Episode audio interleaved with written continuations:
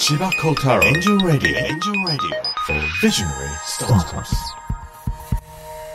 まあ私も実際北海道から沖縄まで2000箇所以上温泉も入りましたので。2000箇所以上？どうせやるんであればその業界を変えるぐらいの日トップ目指そうと思って。じゃあ好きが仕事になったし得意が仕事になった。本当になったっていう。そろそろ来そうかなこのお店から。来たっていうのがいっぱいあります実は。救世主が山崎さんだったんです。え？あそうなんです。か実は我々がやらせてもらってます。はい。千葉幸太郎エンジェルラディオ for Visionary Startups. 千葉幸太郎です。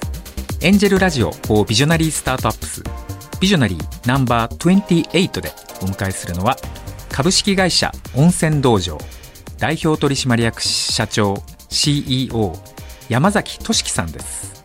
温泉道場。すごい名前だと思うんですが自分もあの千葉道場という会社を経営していてですねまさにこの道場を会社名にする道場仲間。として実はお会いさせていただいているんですが今日は本当に異色なあの起業家でしていわゆるリアルビジネスを展開されている、え起業家です。しかも皆さん大好き。温泉サウナ。を、えーまさに全国で展開されている会社で一番有名なのがお風呂カフェという、まあ、全国であちこちにありますがお風呂カフェを、まあ、手掛けた方だと思っていただけるとあのお風呂カフェかと皆さん思っていただけるかもしれません。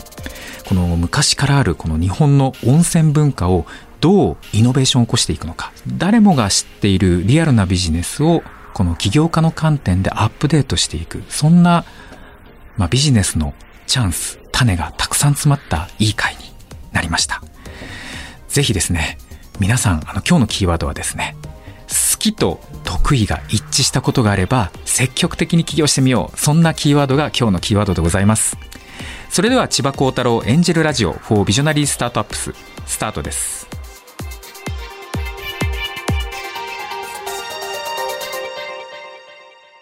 この番組はビズリーチの提供でお送りします。すごいなビズリーチ。ビズリーチで中途採用を始めたら即戦力人材がたくさん。直接スカウトが遅れて要件にぴったりの人材に何人も出会いました。やっぱり町の採用じゃなく攻めの採用ですね。即戦力採用ならビズリーチ。このラジオは日本のすべての若者や子供たち、夢を描く人たちに対してスタートアップを志す楽しさを伝えるため、スタートアップのポジティブな面に注目して、起業家たちそれぞれが描く夢についてのみ、徹底的に深掘りする番組です。日本放送吉田久典です。千葉幸太郎エンジェルラジオ for ビジこの番組は日本を代表するエンジェル投資家千葉幸太郎さんが注目する壮大な夢を持つスタートアップ起業家ビジョナリーが登場。起業家たちが目指す夢の実現に向けたビジョンに千葉幸太郎さんが切り込みます。ただすみません、切り込む方が、あの、今、完全にサウナハットをかぶって満面の笑みでこちらをご覧になってるんですけど、もらっちゃった今サウナハット。あの嬉しい。今日のね、かぶって今お客様からのお土産だったんですけど、うん。あの、千葉さんはサウナ大好きなんですか？あのにわかサウナーですね。あ、もう今サウナブームがまさに訪れましたけど、その渦中にいらっしゃる。そうです。あのビギナー1年半目。で一気に僕はあのトップ目指そうと思ってビギナーながらも頑張ってます行くのはもちろん作るのもガンガンやってますね作る？さすが投資家はそこが違いますね。やっぱり作ってみないとね作ってみないとわからない。だそういう意味では今日お呼びしたゲストは、はいまあ僕にとっての師匠ですねあ、じゃあちょっと師匠にご登場いただきたいと思います。はい、今回お迎えするビジョナリーは、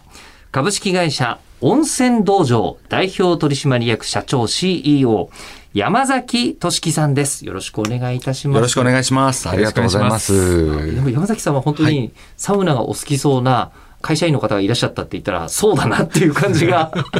全身から出ていらっしゃい。しかも。温泉好き。はい。っていう感じですよね。はい。あの、メガネで優しそうに、はい、微笑んでいらっしゃいますが、あの、まず会社のお名前が、はい。温泉道場。はい。もうすごくインパクトありますけど、はいこれまあ、あの、もともと温泉、日帰り温泉の再生から始まった会社で、私は11年前に起業して、はい。えまあ日本のこう温泉を元気にしたいなという思いで、日帰り温泉をこう立ち上げるところから始まり、そしてまあそういう運営する方というかですね、運営者をどんどん育てたいなということで、まあ道場という形ではい、こう鍛えていこうみたいな形のコンセプトで会社を作ったのがきっかけで、あの、インパクトのある名前になってます。はい。まあ、千葉さんもあのはい。千葉道場をやってらっしゃいますけど、そうなん千葉さんは投資の師匠としてはい。千葉道場ですけど、その千葉さんの、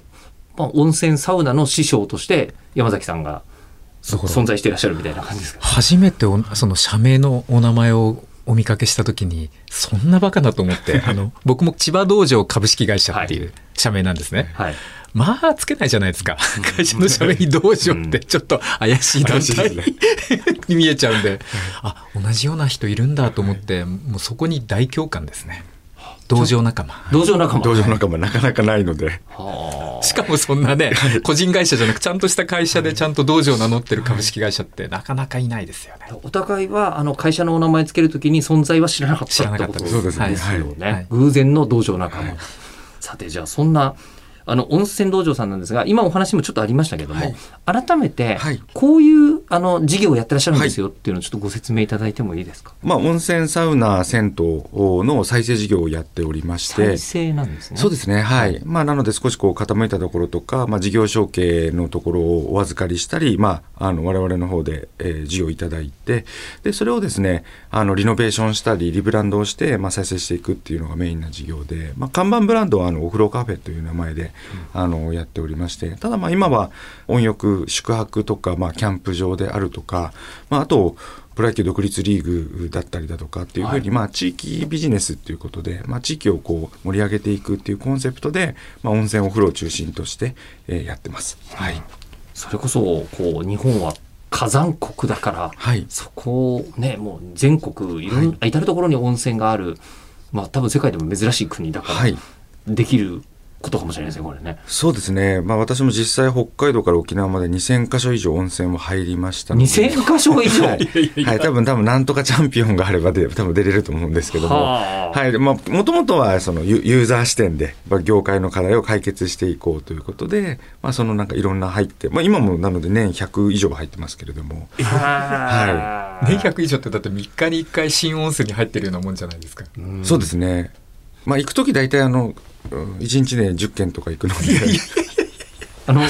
い。ちょっとおかしていあの肌の肌の油とかうん。全部取れちゃいませんかもう？いやいや、とれも気持ちいいの2箇所ぐらいまでなんで、3箇所以上はこう収集癖というかもう、あのマニアの世界ですけれども。スタンプラリーみたいな気持ちはい、もうそういう気気持ちですけど、でもそれぐらい本当に行っているので、まあ、それでやっぱり温泉って観光とか、核だったり、これからその日本が観光とか伸びていくだろう中での一つのこう、あの、キラーコンテンツになると思うので、やっぱそこはドメインにしていきたいなということで、まあ温泉道場という名前の通り、お風呂、温泉、サウナを中心として、まあ施設運営をしている会社ですね。はい。もともと立ち上げられたはいお風呂カフェっはい。てすごいブームなんですよそうなんですか。僕実は湯河原ではい小さな旅館をオーナーとしてやっていて、はい。そこ立ち上げる時にちょうど山崎さんのその歌たねカフェはい。が大ヒットしてですね、はい。もう連日行列ができるような話題の、まあ、お風呂施設になったんお風呂に行列っていうのがちょっと想像がつかないですね。そうですね。なんか一世を風靡して。なので多分今日聞いてるリスナーの方はああそこの人なんだっていう、え温泉道場は知らなくても、はい。あ歌たねカフェやってるとこなんだ温泉カフェやってるとこなんだみたいなうたたねカフェ、お風呂カフェ、また別の。あそうですね。あの、お風呂カフェというブランドの中の1号店が、まあ、お風呂カフェうたたねといあう埼玉あ県あ埼玉市の大宮にある施設で、はいでそこを、あの、千葉さんにこう、まあ、だいぶ注目していただいたということが、あの、出会って分かって、すごい嬉しかったですね。はい。じゃあちょっとここから、あの、そのお風呂事業を手掛けることになられた山崎さんのプロフィールをちょっとご紹介させていただきたいんですが、はい。専修大学商学部会計学科を卒業後、はいやっぱり温泉学部とかってあんまないですもん ね。聞いたことないですもんね。作ってくださいよ、確かに。えーで、えー2006年4月に株式会社船井総合研究所へ入社されました。これ、いわゆるシンクタンク、まあ、コンサルティング会社ですね。はい。はい。えーでそして、えー温浴ビジネスチームで、はい。えー主に日帰り温泉を専門にコンサルティングを行われてきまして、2011年3月から株式会社温泉道場の代表取締役社長に就任されているとい。うことなんですが、小さな頃からお風呂大好きだったんですか？そうですね。まあでもお風呂はあんまり嫌いな人いないと思うので、まあまあまあ。まあもちろんあの温泉お風呂は好きで、はい。まさかそれを仕事にすることになるとは全く思ってなかったんですけれども。そうですよね。はいそれこそご出身がはい。温泉地だったりとか、そういうことなんですか？いやあの埼玉県出身なので温泉地ではないですね。僕、はい。普通の、なんていうんでしょう、あの、こう、サラリーマンのご家庭とかそういう感じだった家が実はビジネスはやっていて、まあまあ起業家というか事業一家の中では育ってます。あ、はい。そうなんですか、はえご実家の家業って何だったんですか？はアパレルとかはい。サウナハットのようなあああいうこうメメリアスとかっていうのをやっていて、はいはいはい。なので今抵抗感なくアパレルをできるのは実は実家がアパレルだったからっていうのはあります。そうか。今千葉さんが被っていらっしゃる、はい。あのなんかフィンランフィンランドのメーカーとのコラボレーションそうそうですね。はい。やってらっしゃるという、はい、フィンレーソンっていう会社さんとのコラボレーションで、まあ、あのサウナを楽しむ方に、まあ、使いやすいようなおしゃれなものを作りたいなってことで今回は、はい、千葉さんにも来ていただきたいなということで、はい、かぶりっぱなしですよ。ええ。収録終わったらサウナ行こうと思って。ありがとうございます。こういう可愛いおしゃれなサウナグッズって最近一気に増えてきましたよね。ね。あのなんかサウナのイメージがこの昭和で古い感じから、はい。むしろインスタに上げるものみたいな。何なんですかこのブームは。ブームなんですか？そうですね、まあ、ブームを、まあ、ブームで終わらせないようにしなきゃいけないなと思ってるのが我々の、まあ、運営会社なので、ですけど、まあ、そのきっかけとしてはやっぱブームだったんじゃないかなっていうところはありますね。よくサウナって今回のが第3次サウナブーはい。ムみたいな言い方、業界でされてる方いらっしゃると思うんですけど、なんかどういう歴史があるんですか日本の中では？まあでもやっぱりもともとはあの健康ランドとかいわゆるサウナ施設っていうどちらかと男性的なところで流行っていく中で第1次第2次っていうところ私もそんなには意識してないですけれども15年ぐらい前とかはそれこそ岩盤浴が流行って、うん。でまあそれで体を温めるみたいなものがあり、まあ、ただそれって本当にブームで終わっちゃったんですけれどもまたまあ今はそのサウナっていうコンテンツにやっぱりあの芸能人の方とかインフルエンサーの方がやっぱりおしゃれさとかあの新しい楽しみ方っていうところをどんどん広げてくださるってやっぱマーケットは広がったんじゃないかなとは思いますね。そのお仕事にしようとされるきっかけっていうのが、なんか普通の人の人生みんなで訪れるかっていうとそんなことなさそうで、はい、これはまずはそのコンサルティング会社にはい。お入りになった時に、僕は温泉がやりたいですって言って入ったんですか、ではなく、はい。たまたまいろんなジャンルがある中で温泉が担当になったんですね。はははは。で、まあ、そこから、まあ、あの自分もはまあもともと好きだったということもあって、まあのめり込んでいってはいで、まあ、ただ起業するときに温泉で起業するって世の中一般的な選択肢ってあまりないはずなのでええ。当然なかったんですけれども、まあ、たまたまご縁があって今の埼玉の、まあ、うちの玉川温泉というところと白寿の湯っていうところを、まあ、なんかこう事業承継で引き継ぐっていう話があったので、まあ、そこから始めたのがきっかけですかね。なんで偶然ですね。でただもう何十年も歴史のある、はい。あのひ温泉だと何百年とかですね、はい。歴史のあるところがいっぱいあるのに、はいなんかあのそんなイノベーションとかを起こすような業界じゃないというか、そうですね。ね、ずっと続いてるところがほとんどな感じなんですけど、あの山崎さんははい。ここをこう変えると今先ほど千葉さんもしたはい。したようにブームになるようなはい。ことが起きるっていうのはどこで感じられたんですか？そうですね。やっぱり当時起業する前でも多分1200300箇所入ってたんですけれども、はい。えまあ、若い方が行くイメージではなかったね。日帰り温泉っていうとどちらかっていうと、まあ、男性がどちらかと泉質にこだわったりだとか、お風呂の中のこう浴槽のこういろんなクオリティにこだわるような源泉かけ流しとか景色がみたいな。でどちらかというと若い方向けのサービスではなかったんですけれどもでもこの若い方向けのサービスってまあ入り口がないだけで入り口があれば受け入れられるだろうなっていう仮説がある中でお風呂カフェっていう名前であれば若年層が来やすくなるんじゃないかなと思ってそのお風呂カフェの業態を作ったのが2013年。起業されてからはい。2年目と3年目そうそうですね。ぐらはい。い、その時にこういうお店作ってみたいなっていうのを初めて3店舗目で体現をして作りましたね、はい。ただ最初大変でした。あの多分割と流行った後に千葉さんには認知いただいたんで なんですけど最初の1年ぐらいはお風呂カフェって何とか男性は入れるんですかとかお風呂ってあるんですかっていうそういうこう問い合わせがいっぱい来て最初は大変でしたね。それちょっと前に戻ってもいいですか、はい。あの起業するとなった時に、はい。皆さんどんな業種で起業するかってこれ一大決心じゃないですか、はい。先ほどもおっしゃった通りで、はい。温泉で起業するってないっていう選択肢だったけども、事業継承承継をするから、あのコンサルティング経験のある方が入る。まあここは分かるんですけど、そのまま温泉で行くんだってなるのがなぜなんだろうっていう。そうですね、まあ、やっぱりなんかその起業するときに、まあ、いろんな業種を考えたんですけれども、まあ、自分が一番得意な業種がいいなと思って、まあ、ずっと温泉やってたので、まあ、そこで温泉の話があのたまたまいただけたので、まあ、これでやろうということとあとはまあ業界の中でどうせやるんであればその業界を変えるぐらいのあのムーブメントを起こしたいなと思ったのででそれがあの他の業界に比べて温泉だったら自分の専門性とか、まあ、人脈とか考えた時に若いうちにある程度こう業界の中での注目度って取れるだろうなと思ってその業界にしました。なんですごいニニッチな感じですね、はい、ニッチトップ目指そうと思って、はい、でその前にそのこうビジネスとして始めるときに、もう自分千何百箇所はい。入ってらっしゃったのは、はい。もう仕事の一環でもあるからというともうマニアとして楽しいからみたいな。そうですね。まあでもそれはもう両方ですね。仕事だけでやってたら多分できない気がするそうですよね。じゃあ好きが仕事になったし得意が仕事に本当になっなったっていう感じですね、はたい、幸せですね。そうですね幸せだと思います、はい。そのじゃあいい温泉っていうのはもういくつも入ってるともっとこうだったらいいのになみたいなことがどんどん浮かんでくるんですか？それはありますね。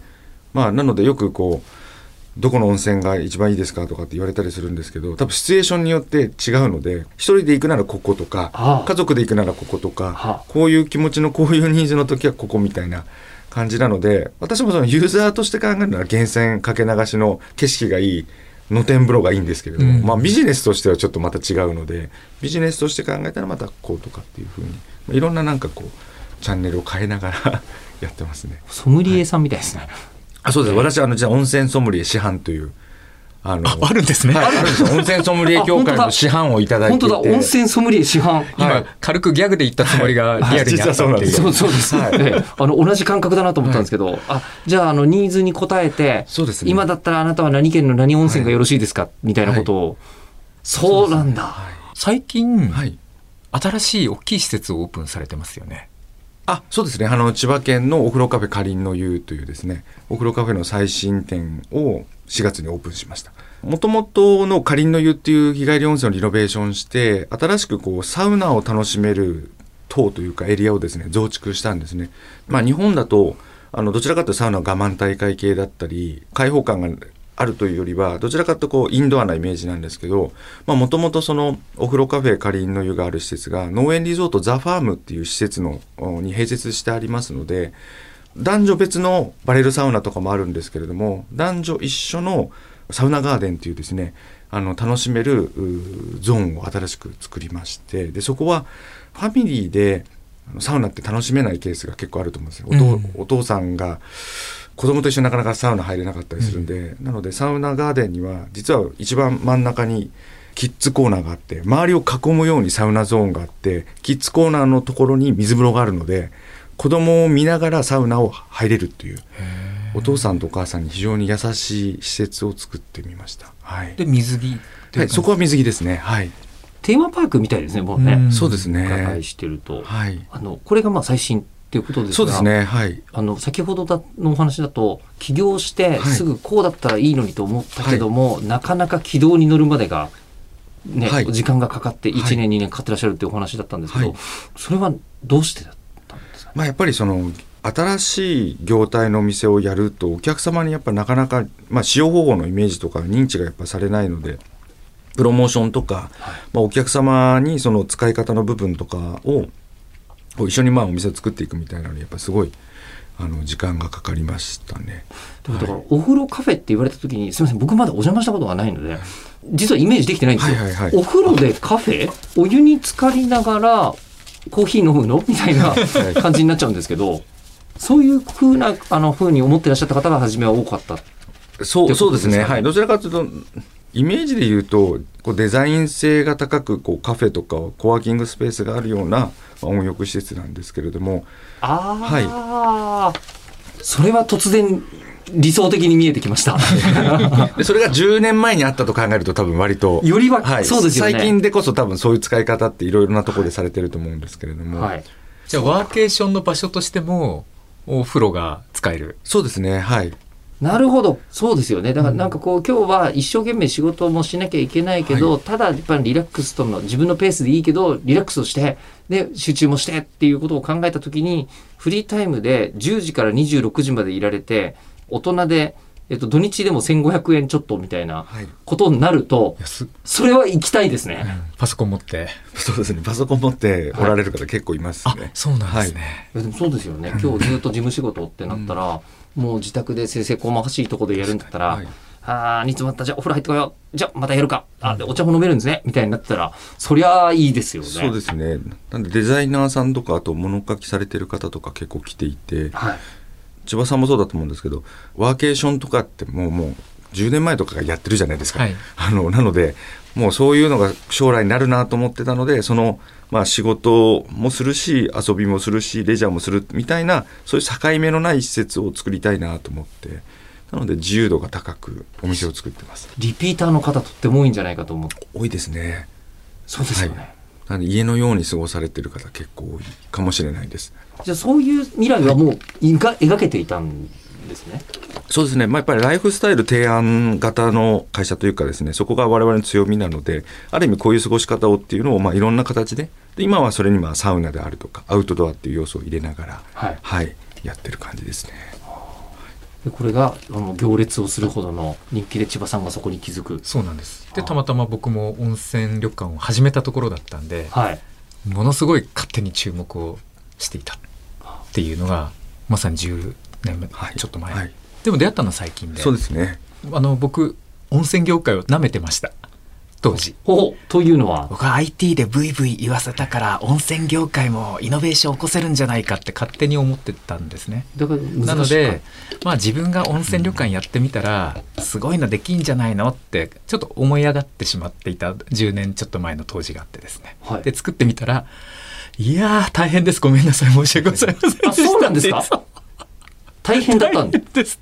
どどう大変なんです初代社長としてはい。全部現場でこもってやってたんですけどまあ大変でした。全然楽じゃなかったみたいな。インターネットに俺閉じこもっといた方が100倍。効率はいいかもしれない。得意いわゆる得意で言ったら、あこっち側だったリアルビジネス全然向かないんだっていうのがよく学べてやっぱりこのリアルビジネスのその大変さとかオペレーションの24時間365日とかはいなんか夜中でも水道管がみたいなのがスタッフから連絡来るんですよ。いやいや俺知らねえよみたいな。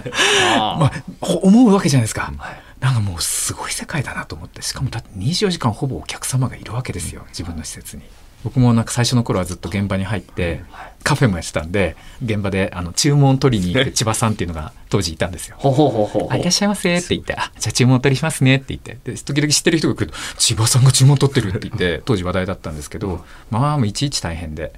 っていう中で、僕はその結構当時、リアルビジネスは意外と簡単にイノベーションを起こせるんじゃないかっていう軽い気持ちでやってみたものの、ものすごい難しい世界で、ものすごい難しいから、普通ですら難易度が高い。普通にちゃんとやれてること自体が難易度高い。はあで、さらにそこからイノベーションを起こすって神だなと思ったんです。でも千葉さんをして、ちょっとイノベーション起こすなんて相当ハードル高いんじゃないって思ったというところと取り組んで、諦めずに山崎さんがこれはいける、まだやるよって続けられたのはこれはどうしてなんですか？そうですね、まあ、そこになんか可能性というのを感じましたし、はいまあ、やっぱり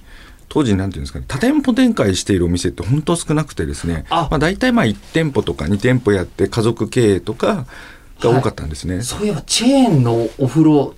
屋さんって多分とかおサウナ施設ってあんまないと思うんですね、ほとんどほとんどイメージないですね。うん。あ確かにそうですね。はい、なのでその今みたいなこうリスクだったりオペレーションのまあ中でデメリットをまあ数をやることであのカバーできるんじゃないかっていうところもありでこれはやっぱりやり続けないといけないなと思ってですね。はい。はいなのでこのまあデザイン性とかお風呂カフェっていうブランドっていうのはあくまで一つのツールでそのオペレーションの部分とかその労働主役の部分とかを価格するというか研究するためにもいろんな業態とかいろんなチャレンジをする中で、まあ、最適解を探していきたいなという、まあ、まだ道半ばではあるんですけれどもなので、まあ、やりきろうと思って、はい、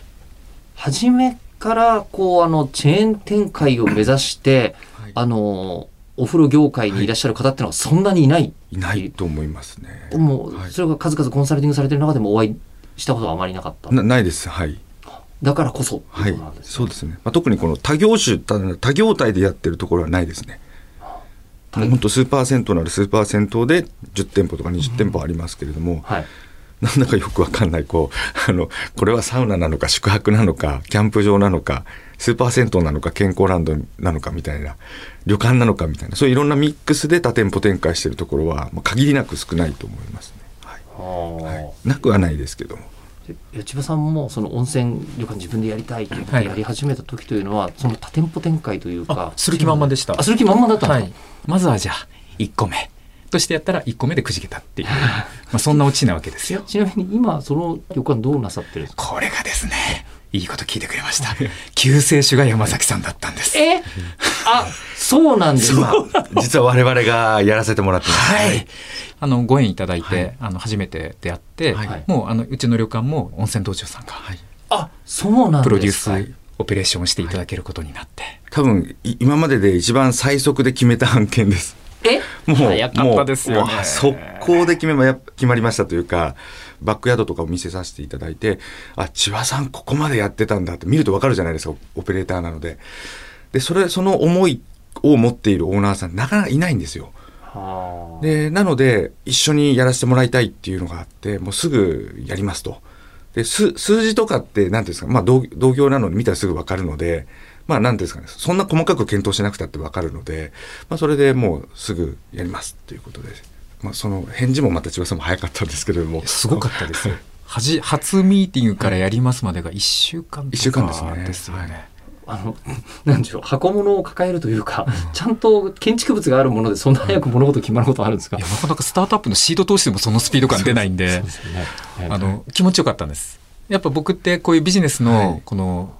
店舗感って大切だと思っていて、はい。ぶっちゃけなんか投資もそうなんですけど、出会った瞬間にいい悪いは決まってるんですよ、うん面接もそうだと思うんですけど、でもダラダラと1時間喋ったりとか、んダラダラと1週間持ち帰ったりとか、はい。1ヶ月持ち帰っても多分結論変わんないんですよ、ああああああなるほど。それ日本人の悪い癖なんですけど、はい。持ち帰るじゃないですか、はい。でも変わんないんですよ。もう最初の5分で決まってんですよ、うん。ただなんか言い訳を作ってるんですよ。1ヶ月かけて、うん。でもすごく山崎さんが気持ちよかったのはもうその場でポンポンいい悪いも含めて全部出てきてもう本当に即断即決型ではい。やれたのが、あこれはいいなと。つまりこういうの生き物なんでリアルのビジネスって。生き物なんで、今の現状と過去をつっついてもあんまり意味がなくて、うん。こっから先どれだけスピード感を持って世の中に対応できるか、うんっていうそのキャッチボールのスピードと柔軟性の方が圧倒的に大切だと思ってて PDCA ですよね。うん。えでその山崎さんがあの千葉さんの旅館を預かって、はい。まず一番初めにしたことってどんなことだったんですか？そうですね。あの今年の3月からあのオペレーションさせていただいて、まあ、まずはやっぱり我々もあの現状把握というかあの想像した通りの課題感だとか将来こういうことを、まあ、やれそうかなっていうところが本当にまあできそうなのかどうかっていうのをオペレーションしながら、まあまあ、あチャレンジというか動かしていくっていうところからあのやりましたね。はいでそれを見てると千葉さんからするとおこんなにプロがやると変わるのかみたいなまあ、どちらかというと安心感しかないですね。安心感すごいなあ安定感と安心感。だからあのまだそのチャレンジする前に多分なんでしょうね。野球で言ったらもう基礎を作るみたいな状態がこの半年間だと思うんですけど要はここから打っていくためにめっちゃ筋肉と基礎を作ってるような状態かなと思っていてそのまあ安心感と安定感すごいなと。で売り上げもどんどんどんどん伸びていらっしゃるじゃないですか。そうですね。あのさすが今あの千葉さんその運営のこうところを分かってらっしゃるなと思った。らまさに本当に基礎体力をつけるための半年間で実はこうむちゃくちゃに集客しようとかって実はあんまり考えてなくてとにかくまずはあのベースのオペレーションを固めるのとこれがまあ売り上げが増えていった時にあの耐えられるまあオペレーションとかサービスのクオリティのこうラインをまず探っている状況ででまあ、あのもちろん徐々に徐々に売り上げは上がってきてるんですけれども、まあ、その足腰を鍛える期間がこの半年だったかなっていうそうなんです。だから僕てっきりこのスピード感の方なんでもう最初からホームラン打ちに行くのかな、つまりなんかすごく斬新な仕掛けとか、なんか一の立った何かみたいなやるのかなと思ったら、まああるいい意味で何も何もしないわけじゃないですか。でむしろ集客は少なめに少なめにっていうところを見て勉強になったんですね、あそういうことかと。僕はなんかインターネット界で生きてるんでやっぱ打ち上げ花火を最初にド頭に持ってきがちだったんですけど、あのやっぱりリアルビジネスは真逆でインターネットってサーバー増やせば1万人のお客様が100万人になっても対応できるんですよ、うん。リアルってできないんですね。そうですよね。できないんです。シンプルなことを学んだんですが。あの今までにもこう千葉さん以外にもこう何とかしてくださいって方は多かったと思うんですけど山崎さんが逆にあのこう温泉いっぱい入りに行って、はい。ここは素敵でもっとできるなと思って自分からやらせてくださいって言いに行ったことっていうのは終わりなんですそれがないんですよね。ない ないはい。あの、やっぱりなんかご縁とタイミングだと思っているので、ただなんか、そろそろ来そうかな、このお店から来たっていうのがいっぱいあります、実は。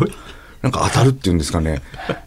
じゃあもうその時に、えっと、こう大切にされてるのは先ほど千葉さんのあのケースにもおっしゃってましたけど、その温泉温泉はい。あのそのお風呂ごとにストーリーがきっとあるわけですよね。はい。やっぱそれは把握して大切にする。そうそうですねそういったストーリーは大事にしたいと思いますし、うんまああとはその我々が関わることによって、まあ、その関わっている関係者がみんなこう幸せになれるようなあの形にしないと我々もなんか量産型のオペレーターではないので、やっ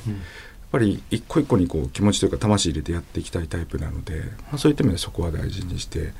あのなんとなく老舗温泉旅館っていうものもこの世にはいっぱいある気がして、はいい、やうちのやり方はそうじゃないんだよみたいなことを言われてなかなか大変みたいなことはないんですか？あのもちろんそういったところってあると思うんですけど我々なんかいろいろご一緒するところはないかもしれないですね。そういうところは声かけてこないんじゃないですか？あもう、はいなるほど。で実はあの12月に新しいお風呂カフェが山形にできるんですけどへもーそこはあの超老舗旅館なんですよ。山形の雇用グループさんっていう。もう旅館業界では超有名なビッグネームなんですけどもそこの会社さんは本当あえて我々をパートナーとして選んでくださって持たれてる一施をお風呂カフェにしたいっていうことで。年末ぐらいにはなるかもしれないんですけれども12月、はい、オープン予定で今動いてるんですけれども。はい、なので老舗だから柔軟じゃないかとそんなことないかもしれない、まあ、声かけてくださるところは超柔軟ですね、ああまあそうですね。あと世代交代も結構ありますよね。そうですね。あのこう温泉道場さんが抱えていらっしゃるミッションが、ねとってもかっこいいなっていうふうに思うんですけど、ありがとうございます。これあのああえて山崎さんの口からお伺いしてもよろしいはいですか？お風呂から文化を発信するっていうところででこれ実はお風呂文化ではなくて、まあ、温泉お風呂を通じて地域の文化とか衣食住のその考え方とかその歴史っていうものを、まあ、ショールームのようにして発信していこうというふうに思ってましてで、まあ、そういった部分とあとは地域を沸かすっていうのをミッションにしていて地域を沸かす。はい。沸かすが、はい。お風呂を沸かすの沸かす。そうなんですよ。で、実はその温泉道場という名前ですけれども、今、サバの陸上養殖をやったり、パン屋さんをやったり、まあ、プロ野球、まあ、ひ埼玉武蔵シートベアーズをやったりっていうことで、お風呂以外のこともやり始めている中で、つなぐ言葉っていうのがやっぱり必要だなということで、我々が大事にしているのは、地域の温度を上げる、地域を沸かすっていう、まあ、事業であれば、お風呂だけではなく、いろいろやっていくっていうミッションで、今は、はい、行っています。あの、もうどこに行っても今地方創生ってうんはいものすごく大きなはいテーマじゃないですか。で実際にこう温泉を確認するとこれはできるみたいな手応えが山崎さんには終わり。そうですね。やっぱ温泉ってこうグローバルの中で見た時にこうすごく固有な財産だと思ってましてで一つとして同じ温泉ってないので源泉は。そういった意味ではその観光コンテンツとしてはすごくいいんですが、まあ、ちょっとそのアプローチの仕方が古かったりするのでこれを磨くと。あとは場合によってはあの、まあ、今はちょっと海外の方少ないですけどそのお風呂の入り方とかいろんなその入浴文化も海外によってあのサウナも違うじゃないですか海外によって、ドイツは裸ですし、うん、日本はなんか我慢大会系だったりしますし、まあ、なんかそういうのも含めていろいろ楽しめるような形にすると、まあ、より面白いなっていうのは。ちなみに今あの山崎さんがはい。自分でお風呂入りに行くんだったらどこに入りに行くんですか？あでもどうどうですかね。その天山は実はもうかなりの私のトップ3ぐらいに入ります定点で行く定な点。はい。あの定点定点観測って言うんですけどはい。はい。はい。はい。定点観測してるお店のリストの中の1店舗で、はい。なので実はあの湯河原にお店ができたのはめちゃくちゃ嬉しくてですね。なんと帰り道に寄れると。あのお風呂屋さんのお仕事をしに行った帰りにお風呂に寄るんですね。好きですね。本当にやっぱり好きな人がやってらっしゃることっていうのが一番やっぱり磨かれるというか。でもこの番組でずっと言っているやっぱ起業家の情熱って、心の底からの好きがないと続かないと僕思っているんですよね。やっぱり好きとさらに得意が重なってるって奇跡だと思います。でそれがある人たちはどんどん進めていった方がはい。いいよと、今日聞いてる皆様も好きと得意が一致してたら起業のチャンスですよね。でもそれがお風呂ってあんまりビジネスに向かないかもみたいなことを考えてしまう人が多いかもしれませんけどそんなことはないかもしれないようんっていうのは実例として山崎さんがいらっしゃるし。そう。別にテクノロジーインターネットだけじゃないと。企業には本当身近なところにゴロゴロチャンスがあるんだっていう今日いいお話だなと思って聞いてました。ありがとうございます。ということで千葉幸太郎エンジェルラジオ4ビジョナリースタートアップスビジョナリーナンバー28株式会社温泉道場代表取締役 CEO 山崎俊樹さんにお越しいただきました。ありがとうございました。ありがとうございました。ありがとうございました。最後までサウナハット取らなかったんですね。いやもう当たり前じゃないですか。あ嬉しいですね。ありがとうございます。